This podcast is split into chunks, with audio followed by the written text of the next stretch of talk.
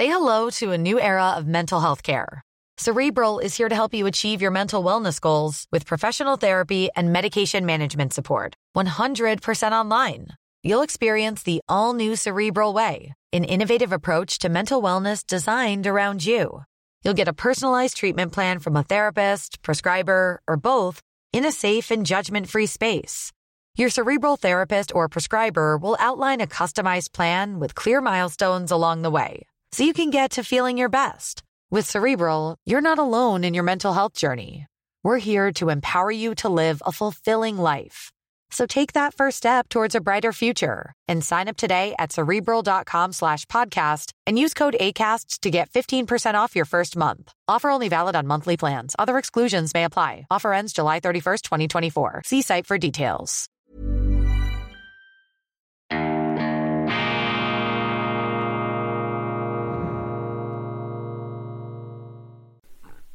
Grüezi miteinander, ganz herzlich willkommen, meine sehr verehrten Damen und Herren aus nah und fern bei Weltwoche Daily, die andere Sicht, unabhängig, kritisch, gut gelaunt und immer wieder hoch motiviert, früh morgens zu nachtschlafener Stunde mich durch die Nachrichten Geröll halten, zu schaufeln und zu graben, um Ihnen die beschwerliche Last des Zeitungslesens abzunehmen. Nein, lesen Sie auch Zeitungen. Ich will da nicht Ihre Aufmerksamkeit monopolisieren, aber ich habe das oft als äh, ja, gelegentliche Zumutung sogar empfunden, diese Zeitungen zu lesen, aus denen das Negative ja nur so raustropft und raustrieft und deshalb äh, motiviert es mich, auch eben in diesen Ozeanen, in diesen Sümpfen schlechtester Nachrichten das Positive, den Zuspruch herauszufiltern. Ich begrüße Sie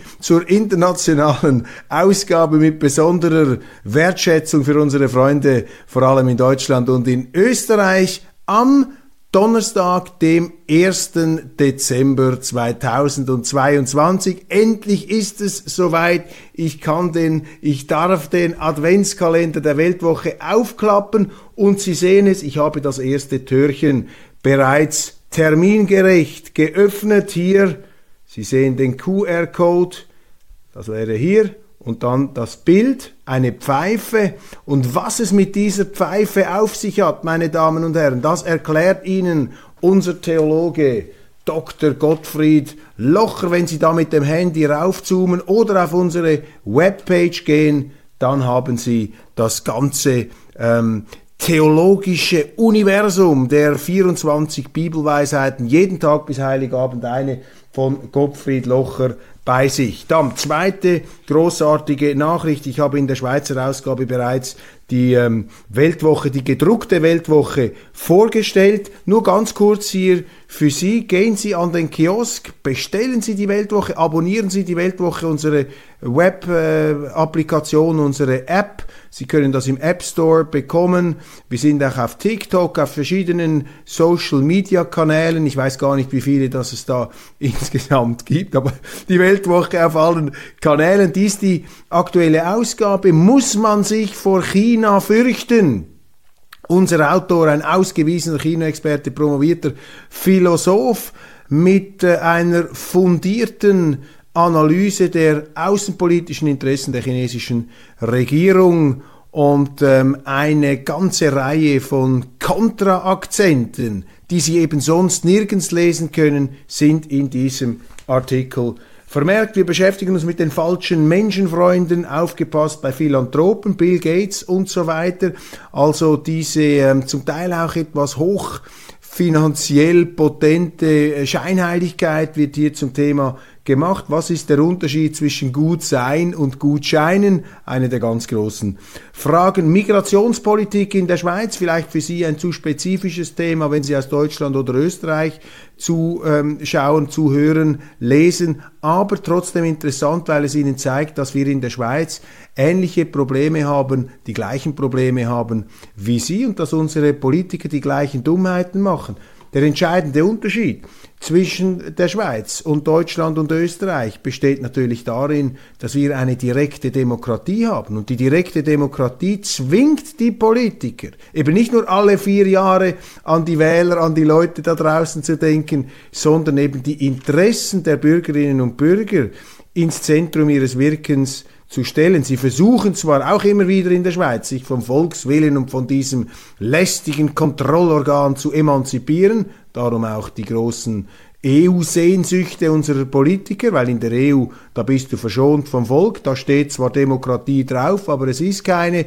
Und ähm, aber das ist der große Unterschied, dass in der Schweiz eben institutionell die direkte Demokratie, die Perle unserer Staatsform, die Politiker doch zwingt, nötigt, die Lebenswirklichkeit der Leute in Betracht zu ziehen, weil ja jeder, jede könnte mit einer Volksinitiative, mit einem Referendum in Bern intervenieren. Das passiert auch immer wieder und auch erfolgreich. Es gibt da wunderbare Beispiele, wie auch Einzelkämpfer sich gegen das ganze Establishment durchgesetzt haben. Also auf jeden Fall interessant. Philosophie, Lob des Einzelgängers, Alexander Graus Würdigung von Sören Kierkegaard. Das müssen alle lesen, ähm, die nicht immer einverstanden sind mit dem, was alle anderen sagen und sich auch nachplappern. Sören Kierkegaard, der Philosoph der Einsamkeit, auch des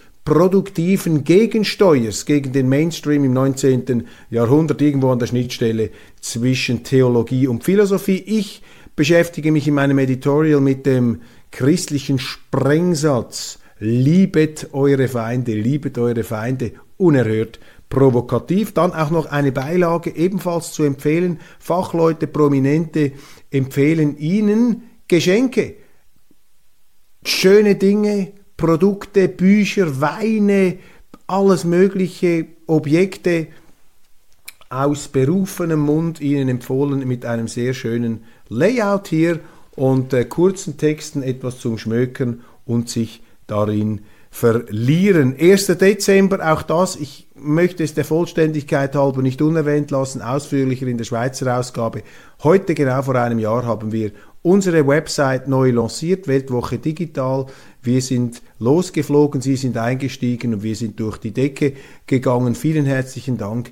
Wir haben äh, alle Erwartungen sind bei uns übertroffen. Schon am ersten Tag eine Verdreifachung der Einschaltquoten. Wir sind jetzt bei 800.000 Lesern ähm, pro Monat bei äh, Weltwoche online dieser äh, Daily-Kanal YouTube, das äh, auch auf der Website Weltwoche Daily, also meine Sendung, ist ähm, also für mich unglaublich. Also vielen, vielen herzlichen Dank. Wir hatten 3,5 Millionen Views im Oktober. Wir sind bei über 110.000 Abonnenten auf YouTube. Wir sind bei ganz tiefen Tausenderzahlen gestartet innerhalb von kürzester Zeit. Ganz, ganz herzlichen Dank aus der Schweiz heraus. Seien Sie versichert, das motiviert mich und ich arbeite an meiner Urteilskraft und an meinem Durchblick, um Ihnen hier wirklich jeden Tag einen optimalen, auch energiegeladenen, positiv energiegeladenen Motivationsschub in den Tag zu geben. Das machen wir gegenseitig. Mich motiviert das ja auch, wenn ich Sie motivieren darf und Sie motivieren mich,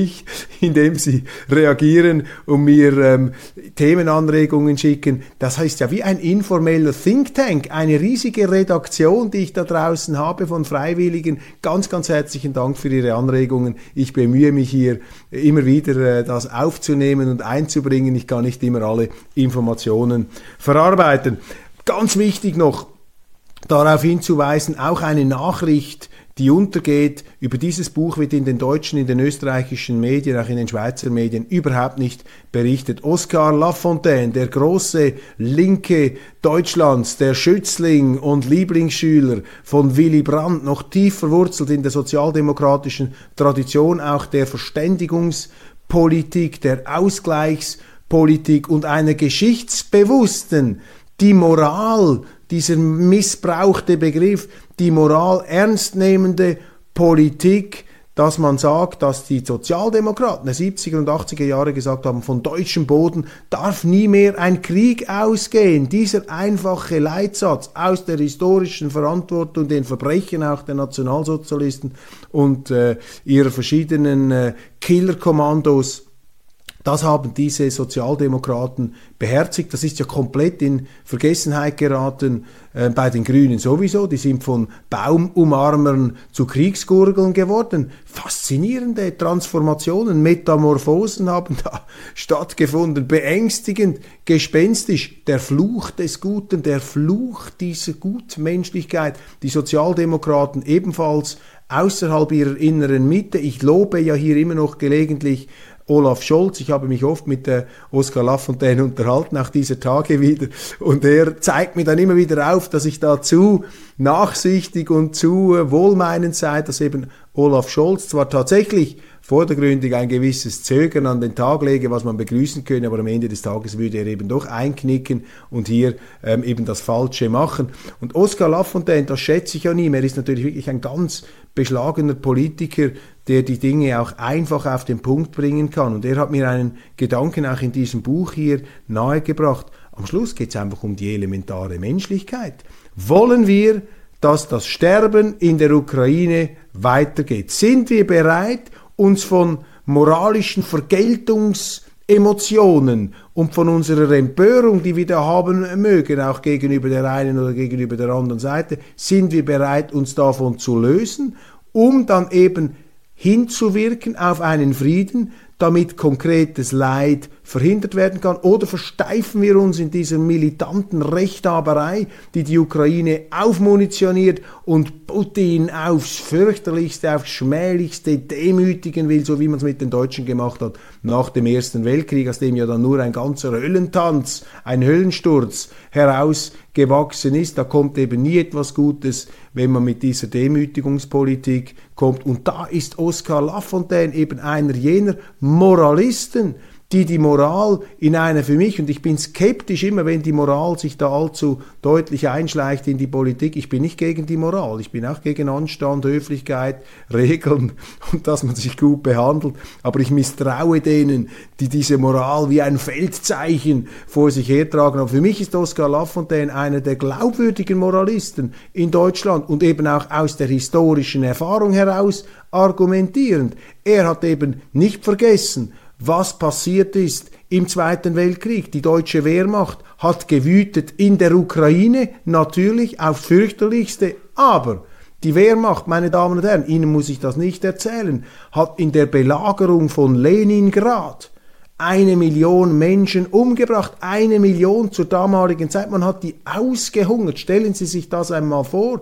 Leningrad abgeriegelt von der Wehrmacht, von deutschen Truppen im deutschen Namen begangen, eine Million tote Russen, insgesamt 26, 27 Millionen tote Sowjetbürger, darunter auch viele Weißrussen, die Bloodlands, die Blutländer von ähm, Timothy Snyder. Und wer hat diese Belagerung von, ähm, von Leningrad zumindest indirekt erlebt? Das ist Wladimir Putin, seine Eltern waren in Leningrad, ähm, er hat auch einen Bruder verloren, das sind doch fürchterliche Ereignisse, prägende Ereignisse. Und ich will hier jetzt nicht in eine Gefühlsduselei äh, gegenüber äh, diesem äh, Staatschef ausbrechen. Putin ist ein knallharter Geheimdiensttyp, aber das muss man in Rechnung stellen. Und man muss selbstverständlich auch, wie das Oscar Lafontaine in diesem Buch tut, in Rechnung stellen, dass das doch ein Ammenmärchen ist, was ihnen da permanent von den Medien erzählt wird oder verschwiegen wird, dass es eben massive Fehler. Das, Entschuldigung, das Ammenmärchen besteht darin, dass die Russen alles falsch machen und Putin ist das allein Schuldige, der Hauptschuldige an diesem äh, Krieg. Das stimmt doch in dieser Art und Weise gar nicht. Es gibt eine Vorgeschichte. Der Westen hat sich da nach vorne gedrängt. Man hat Raketenbasen in Polen gemacht, in Rumänien. Man wollte in der Ukraine ähm, die faktisch in die NATO integrieren mit der Möglichkeit auch dort nukleare Raketen, Patriots und Cruise Missiles und Tomahawks stationieren zu können. Ja, wie sollen das die Russen auffassen? Als Freundschaftsdienst. Und da hat man gleichzeitig hat man noch ihre Befürchtungen ins Lächerliche gezogen. Der Westen hat gesagt, ja, was, ihr macht euch Sorgen, dass wir mit unseren Raketenbasen immer näher an eure Grenzen rücken. Ja, das ist Einbildung, wie in diesem Film da Gaslicht mit Ingrid Bergmann und ähm, von ja, Regisseur, glaube nicht äh, Hitchcock, behaften Sie mich nicht, Charles Boyer, auf jeden Fall die männliche Hauptrolle. Der Übeltäter, ja, Gas, man hat äh, Gas gelichtet, man hat ihnen gesagt, nein, das bildet ihr euch nur ein, man hat das nicht ernst genommen. Und diese Fehler, davon will der Westen nichts mehr wissen. Und Oscar Lafontaine, ihm gebührt das Verdienst, dass er in klaren, einfachen und auch das Herz ansprechenden Worten diese Sachverhalte hier zur Sprache bringt. Und es ist bezeichnend, dass das in den deutschen Medien einfach ausgeblendet wird. Deshalb weise ich darauf hin, lesen Sie dieses Buch, Oscar Lafontaine, Ami, It's Time to Go, Plädoyer für die Selbstbehauptung Europas, steht auch im Zusammenhang, könnte man sagen, etwas im geistigen, ähm, in der Luftlinie sozusagen unserer Beilage, die wir gemacht haben mit Benjamin Abelow, wie der Westen den Krieg in die Ukraine brachte. Das ist hier äh, wichtig, die ganzen Dimensionen zu sehen, um dann auch zu einer Verständigung und zu einem Frieden zu kommen, auf der Grundlage elementarer Menschlichkeit. Übrigens nur ganz kurz zum Kriegsgeschehen.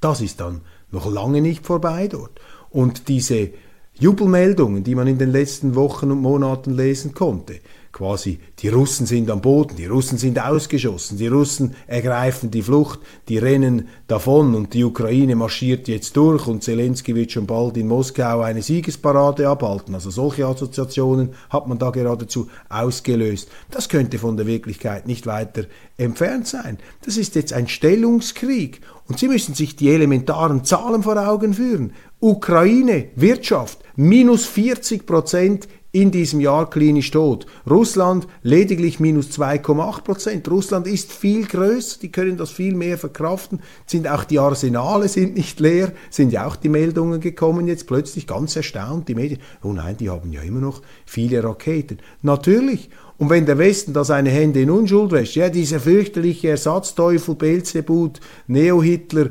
Putin da, der die äh, Infrastrukturen bombardiert, ja, der Westen hat ja auch eskaliert. Es braucht immer zwei für einen Krieg. Und diesen Krieg können die Ukrainer ja gar nicht mehr führen. Sie sind faktisch bankrott, sie haben auch gar nicht die Waffen. Diesen Krieg führt der Westen, wie es der amerikanische Politiker Lindsey Graham ausgedrückt hat, in nicht mehr über, zu überbietenden zynischen äh, Zynismus. Er hat gesagt, wir kämpfen bis zum letzten Ukrainer. Das ist doch verrückt. Das widerspricht allen Geboten der Menschlichkeit. Wir müssen doch hier zu einem Frieden kommen. Und jetzt plötzlich auch Ex-US-General Petraeus. Der Krieg in der Ukraine wird mit einer Verhandlungslösung zu Ende gehen. Der gleiche Petraeus noch vor sechs Wochen, ich habe ihn gehört, an einem Vortrag hat er gesagt, nein, nein, die Russen werden diesen Krieg verlieren, die Ukrainer sind da im Durchmarsch, plötzlich sagen sie das Gegenteil. Also passen Sie auf, auch bei diesen Generälen, da wird einfach erzählt und gebogen und gelogen, dass sich die Balken krachen. Dann, die New York Times meldet, Ursula von der Leyen, Präsidentin der Europäischen Kommission, hat die äh, Etablierung eines Spezialgerichts angeregt, um zu untersuchen und zu verfolgen Russlands Aggressionsverbrechen. meine, das muss man sich mal auf der Zunge zergehen lassen. Also Frau von der Leyen möchte jetzt ein Gericht installieren, das untersucht und verfolgt Russlands Aggressionskrieg. Also hier geht die Installierung eines Gerichts mit der Verabschiedung des Urteils einher. Also dieses Gericht wird sozusagen erfunden, um das Urteil zu vollstrecken, das Frau von der Leyen hier bereits abgegeben hat. Das ist natürlich eine Verhöhnung, eine Verachtung des ähm, des Rechtsstaats, wie übrigens diese Sanktionen der EU generell das sind. Wir haben sie in der Schweiz übernommen. Das, das jüngste Paket, das achte Paket, verbietet es Anwälten in der Europäischen Union und allen, äh, die das auch mit unterzeichnet haben, verbietet es Anwälten für russische Unternehmen zu arbeiten. Jetzt stellen Sie sich das einmal vor. Der Rechtsbeistand ist ein Grundgedanke unseres Rechtsstaats haben die denn all, sind die von allen guten Geistern verlassen? Und jetzt auch noch ein, ein Strafgerichtshof, der noch äh, herausfinden darf, was ihm Politiker da ins Buch geschrieben haben. Meine, da sehen Sie einmal, der Westen kommt sich selber abhanden oder ist sich schon abhanden gekommen. Ursula von der Leyen, meine, wir haben ja einen Gerichtshof, wir haben ja das Kriegsverbrechertribunal in Den Haag. Offensichtlich möchte das Frau von der Leyen hier nicht installiert sehen bzw. Äh, wirken sehen. Es könnte ja unabhängig sein, unabhängiger als dieser, dieses EU-Scheingericht, das da aufgezogen werden soll nach Maßgabe dieser äh, Politikerin. Das ist doch unglaublich, was da läuft. Und das ist ja sowieso diese, diese internationale Strafjustiz, vielleicht nur noch diese Bemerkung, ist ja ohnehin eine Scharade. Die Amerikaner sind ja nicht bereit, sich diesem Kriegsverbrechertribunal in Den Haag zu unterstellen. Ganz im Gegenteil, in der amerikanischen Gesetzgebung gibt es einen Paragraphen, Sie können das sogar im Internet nachlesen auf Wikipedia, wenn ein Amerikaner von diesem Gericht angeklagt wird und nach Den Haag gebracht wird, hat der amerikanische Präsident das Recht, mit den US-Streitkräften in den Niederlanden einzumarschieren, um diesen Amerikaner aus den Fängen der internationalen Strafgerichtsbarkeit zu befreien. Und die Europäer, die am Gängelband jetzt der Amerikaner hängen, die wollen jetzt ein neues Gericht, das bereits vollstreckte Urteile dann noch einmal nachvollziehen soll. Also die Welt ist wirklich am Rande des Wahnsinns, aber das Tröstliche ist, das ist nichts Neues. Schauen Sie ins Alte Testament, die Menschen haben immer schon gespinnt, äh, es ist... Ähm, ein Wunder, dass es uns noch gibt und mit diesem Wunder beschäftige ich mich übrigens auch in der neuen Weltwoche. Dann, ähm, Frau von der Leyen sollte sich einmal diesen Video, dieses YouTube-Video anschauen von Stephen Cohen. Stephen Cohen, Professor Emeritus Russian Studies and Politics, New York University and Princeton. Stephen Cohen, the Ukrainian crisis, it's not all Putins fault.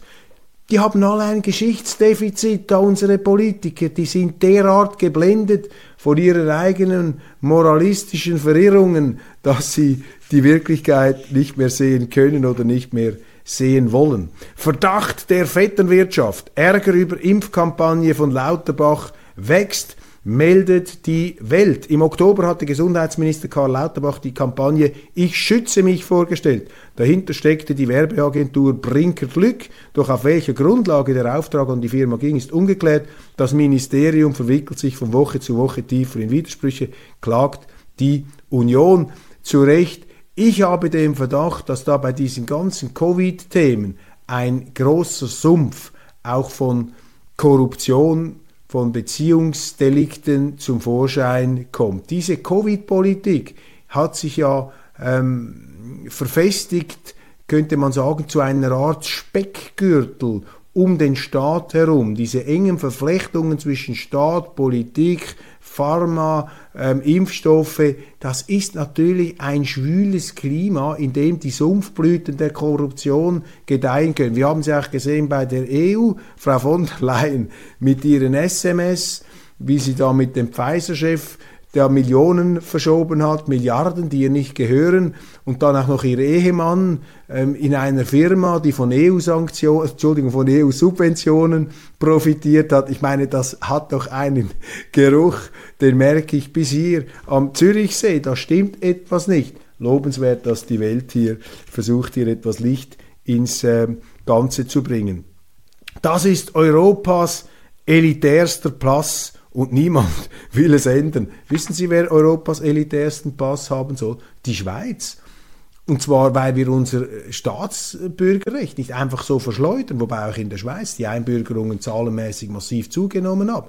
Die Schweiz hat keinen elitären Pass. Die Schweiz hat einfach einen Pass, wo dort, wo Pass draufsteht, auch noch Pass drin ist, in dem Sinn, dass eben Bürgerrechte, Volksrechte, wenn sie Schweizer werden, haben sie mehr Macht als jeder Bürger eines anderen Landes, weil wir das einzige Land sind mit einer direkten Demokratie, die dermaßen ausgebaut ist. Wir haben in einem Jahr mehr Abstimmungen, als es in Deutschland seit 1871 gab. Das muss man sich einfach mal vor Augen führen. Ich sage das jetzt wertneutral, hier ohne jegliche Überheblichkeit bisschen Überheblichkeit ist schon dabei. Nein, ähm, also Sie sehen, das sind, das ist, äh, ich meine, das, um das geht's ja kann doch nicht die Verschleuderung des Staatsrechts, äh, der, der, der, Staatsbürgerschaft zum Industriestandard erklären. Jeder Golfclub hat anspruchsvollere Aufnahmekriterien als die Bundesrepublik. Und das müsste einem zu denken geben. Dann die Union. die äh, CDU da immer noch im Ringen mit sich selbst, aber das sind gute Zeichen, dass hier Streit und Auseinandersetzung stattfindet. Der Vorsitzende Merz kritisiert ja die ähm, Politik, die Migrationspolitik der offenen Grenzen der Ampelregierung, vor allem eben auch das Bestreben der Innenministerin Nancy Faeser, die deutsche Politikerin mit der Armbinde, horribile Diktur, horribile Diktur, Nancy, mir graut vor dir, Armbinden Nancy, mir graut vor dir, Nancy Faeser mit einer neuen auch von ihrer Regierung gestützten ähm, Migrationsoffensive. Man möchte jetzt, dass sich auch die illegal in Deutschland aufhaltenden Ausländer, dass die regularisiert, legalisiert werden können. Dagegen hat sich der CDU-Vorsitzende Merz zur Wehr gesetzt. Und jetzt haben sich wiederum einzelne CDU-Mitglieder gegen Merz zur Wehr gesetzt und halten doch äh, ein Türchen offen für diese Verschleuderung der, äh, der, der Staatsbürgerschaft in Deutschland. Ich habe Ihnen hier die Fehlüberlegungen schon dargelegt. Diese Vereinfachung der Einbürgerung ist so gesehen falsch, weil dahinter verspricht man sich erstens eine bessere Integration, also die Einbürgerung als Integrationsmaßnahme, das ist falsch. Die Einbürgerung müsste das Resultat einer gelungenen ähm, Anpassung äh, sein, einer gelungenen Integration, die vor allem auf der Eigenverantwortung des äh, Migranten beruht. Und zweitens, das ist jetzt die nächste Schindluderei, das nächste, der nächste windige Trick, der da angewendet wird. Jetzt versucht man einfach all die Illegalen, die da in Deutschland sind, zu Fachkräften umzudeuten. Das sind jetzt also die, die Fachkräfte. Da wird bereits wieder geflunkert. Sie erinnern sich 2015, es gibt nichts Neues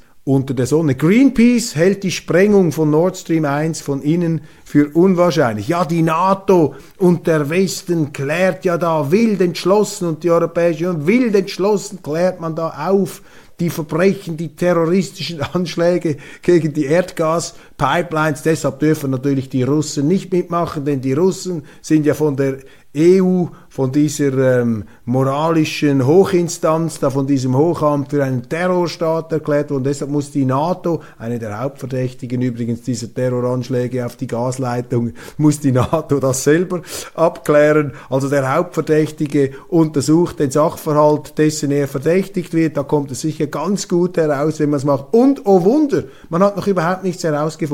Man hat gemerkt, von selber sind sie nicht in die Luft geflogen, hätten wir auch nicht gedacht und auch eine Selbstzerstörung der Russen, die ja überhaupt keinen Sinn ergibt, äh, das ist auch ausgeschlossen. Aber wer könnte es denn gewesen sein? Keine Ahnung, kein Resultat. Also wild entschlossen, wie man es hier. Ich sage Ihnen, wer das gewesen ist. Beziehungsweise die Hauptindizien, die Amerikaner oder einer, der mit den Amerikanern verbündet ist. Sie haben es ja gesagt. Im letzten Februar Joe Biden auf eine Frage der Journalisten, als er gesagt hat, wir werden Nord Stream 2 ausschalten, wenn... Ähm, wenn Putin da in die Ukraine hineingeht, dann wurde er noch gefragt, ja, was heißt das ausschalten? Sagt er, ja, werden dann schon Mittel und Wege finden, das zu tun. Hat sie ja gesagt. Und dann der ehemalige polnische Außenminister hat sich noch bedankt, dann noch die, äh, die englische Premierministerin. Nein, ich meine, das ist, das ist auch wieder so ein fürchterlich, wie man die Leute hier auch für dumm verkauft. Und das Ganze ist ja dann auch noch ein Schuss ins eigene Knie, denn Nord Stream 1 an dieser Pipeline sind ja namhafte, auch europäische Anteilseigner beteiligt. Das war ja ein Joint Venture und die Amerikaner, die hatten immer schon ähm, eine Abneigung, das war ihnen immer schon ein Dorn im Auge, dass die Europäer sich hier etwas unabhängig machen konnten mit diesem günstigen Gas. Und Oscar Lafontaine schreibt in seinem neuen Buch, das kann ich jetzt nicht wirklich abschließend beurteilen, er sagt, es sei unmöglich, dieses russische Gas, diese günstige Energie zu ersetzen. Das sei industrieller Selbstmord von Deutschland. Jetzt ist er ein Politiker natürlich, der auch etwas übertreibt, ähm, aber ich stelle das einfach mal so in den Raum. Ich, ich persönlich glaube, man wird immer wieder mittelfristig Wege finden, um etwas auszugleichen und die Vernetzung der Weltwirtschaft ist groß, aber es ist natürlich absolute Selbstschädigung, wenn Sie so etwas Gedeihliches, etwas, äh, so eine Zusammenarbeit hier äh, einfach so in Flammen aufgehen lassen. Selbstbewusstes Katar, selbstgerechtes Deutschland, toll, dass jetzt auch die deutschen Medien endlich gemerkt haben, inzwischen auch die FAZ, dass dieser ganze Armbindenmoralismus, das ist ein Schuss in den Ofen und diese Fußball-WM, die man da auf Vorrat zum Debakel erklärt hat, erweist sich als grandioser Triumph. Die Leute sind begeistert, man freut sich über den Fußball. Wir haben diese wunderbaren Szenen, wo der Amerikaner den weinenden Iraner tröstet. Großartig, ist doch fantastisch. Und noch sind die Deutschen dabei. Die Argentinier haben sich auch wieder mit äh, hinein den Achtelfinal hinein geschmuggelt, die, äh, die Italiener Südamerikas, die Minimalisten mit einem Messi, der gegen Polen sogar einen Penalty verschossen hat. Über Lewandowski, glaube ich, habe ich schon gesprochen. Lewandowski, der Mann, der sich zu stark verpolitisierend da ähm, äh, inszeniert hat und deshalb auf dem Fußballfeld nicht so gut war. Auch die deutsche Nationalmannschaft mit dieser rätselhaften Maul-Mund-Zuhalte-Geste. Ja, wenn man politisch den Sport politisch instrumentalisiert, dann fehlt der Fokus auf dem Sport und dann verlieren die eben und entsprechend schadenfreudig regiert und reagiert. Die Welt zerstört Elon Musk auch die Marke Tesla, fragt die Frankfurter Allgemeine. Twitter war erst der Anfang. Was haben diese Journalisten gegen Elon Musk? Wenn einer sich da mal einsetzt, für, den, äh, für die Meinungsäußerungsfreiheit ist er bereits der ganz große Zerstörer, ist verrückt. Dann, aufgepasst, Fake News gegen Ungarn, die ganze Zeit. Jetzt ist ja dieses Verfahren, man streicht den Ungarn, man enthält ihnen aus dem Kohäsionsfonds, aus diesem Geldtopf 7,5 Milliarden will man ihnen nicht auszahlen. Das ist äh, ein absehbarer Entscheid gewesen. Das war immer völlig klar, dass die EU gesagt hat, bis nächsten März müsst ihr da bestimmte Bedingungen erfüllen, damit wir euch das zahlen, das sogenannte rechtsstaatliche Verfahren, Antikorruption. Lustig, in dieser Korrupt Antikorruptionsbehörde der EU sitzt der österreichische EU-Kommissar Johannes Hahn. Johannes Hahn, der ja selber in eine Korruptionsaffäre verstrickt ist, beziehungsweise in eine Plagiatsaffäre bei sich zu Hause, soll da an etwa 70 oder 80 Stellen seiner Dissertation abgeschrieben haben, wie seine Uni da befunden hat. Er ist jetzt also der oberste Gralshüter der äh, Antikorruption in der EU. Also ja, wenn man den den Bock zum Gärtner macht. Vielleicht ist das hier die Logik. Auf jeden Fall, die EU geht ja da fürchterlich auf die Ungarn los, was das für ein mangelnder Rechtsstaat sei und so weiter. Ich halte von dem ja überhaupt nichts. Aber jetzt interessant, wie die Medien das, was immer bekannt war, dass die das erst auszahlen werden, wenn die Ungarn im nächsten März da ihre Reformen vorlegen. Jetzt wird das immer hochstilisiert. Das sei jetzt der endgültige Beweis über die, für die Fürchterlichkeit Ungarns. Da wird das hochstilisiert zum Mahnmal, zum Menetekel gegen den äh, ungeliebten Orban dabei hat er immer gesagt, ja, wir erwarten, äh, das ist ganz klar, die zahlen das noch nicht, im nächsten März wird dann abgerechnet, aber die Medien benutzen alles, um die Ungarn da in eine schlechte Ecke zu stellen. Noch zwei ganz kurze Meldungen zum Schluss. Marco Polo, das Paulsen Institut und der, äh, der Web, äh, wie sagt man, der Newsletter Marco Polo, ganz interessant, habe ich hier ähm, auf dem Internet entdeckt. Die haben analysiert das ZK, das Zentralkomitee der Kommunistischen Partei Chinas und entgegen dem, was Sie in den Zeitungen lesen können, ist, äh, kommen dort immer mehr Mandarine, hoch ausgebildete äh, Technokraten, also eben nicht Ideologen in die Grenze, auch wichtig. Dann John Mearsheimer, der berühmte ähm, amerikanische Professor, der auch etwas Gegensteuer gibt gegen dieses Kriegsgegurgel. Ähm, von ihm ist auch ein neuer Text erschienen. Wir spielen russisches Roulette. John Mearsheimer, der Professor für Politologie und internationale Beziehungen an einer amerikanischen Elite-Universität, er warnt davor, sich hier in die ähm, allzu, ähm, ja, eben sich hier in diese Siegeszuversicht hineinzusteigern. Auch eine interessante, abweichende Meinung. Mark Milley übrigens auch, der amerikanische General. Es mehren sich auf amerikanischer Seite die Stimmen, die zur Verständigung mahnen und das ist wichtig, weil ob dieser Krieg weitergeht oder nicht, das entscheiden im Grunde die Amerikaner, weil die Ukrainer hängen, sind, sind im Prinzip die Stellvertreter der Amerikaner hier und die Russen werden das nicht aufgeben und sie haben sehr, sehr große Ressourcen. Es ist doch völlig verrückt, jetzt hier ein Land in Flammen aufgehen zu lassen, einfach um da politisch, moralisch Recht zu haben, mit dem Kopf, mit der Brechstange durch die Wand gehen zu wollen. Da muss man das tun, was Henry Kissinger, das ist äh, der letzte Gedanke in dieser Sendung, was Henry Kissinger kürzlich an einer Veranstaltung von Bloomberg in Singapur gesagt hat. Er hat gesagt, wir müssen uns vorstellen, in was für einer Welt wir leben wollen und welche Rolle dort die verschiedenen Länder spielen sollen. Und jedes Land braucht ja auch seinen Platz, seinen Raum, seine Anerkennung, seinen Respekt bei allen Differenzen. Das ist das Thema. Darüber müssen wir nachdenken. Nicht, was der andere jetzt wieder alles für himmeltraurige Verbrechen begangen hat. Das ist nicht die Perspektive, die es uns, die uns befähigt, die Welt zu einem Ort der friedlichen Koexistenz zu machen. Das werden wir sowieso nie erreichen, es wird immer Kriege geben, aber wir müssen uns bemühen, hier auch mit Blick auf unsere Kinder endlich zur Vernunft zu, zu kommen. Meine Damen und Herren, ich danke Ihnen ganz herzlich für die Aufmerksamkeit. Das war's für heute. Wir sehen uns morgen wieder bei Weltwoche Daily die andere Sicht. Äh, ich wünsche Ihnen einen entspannten und guten Start in den Tag.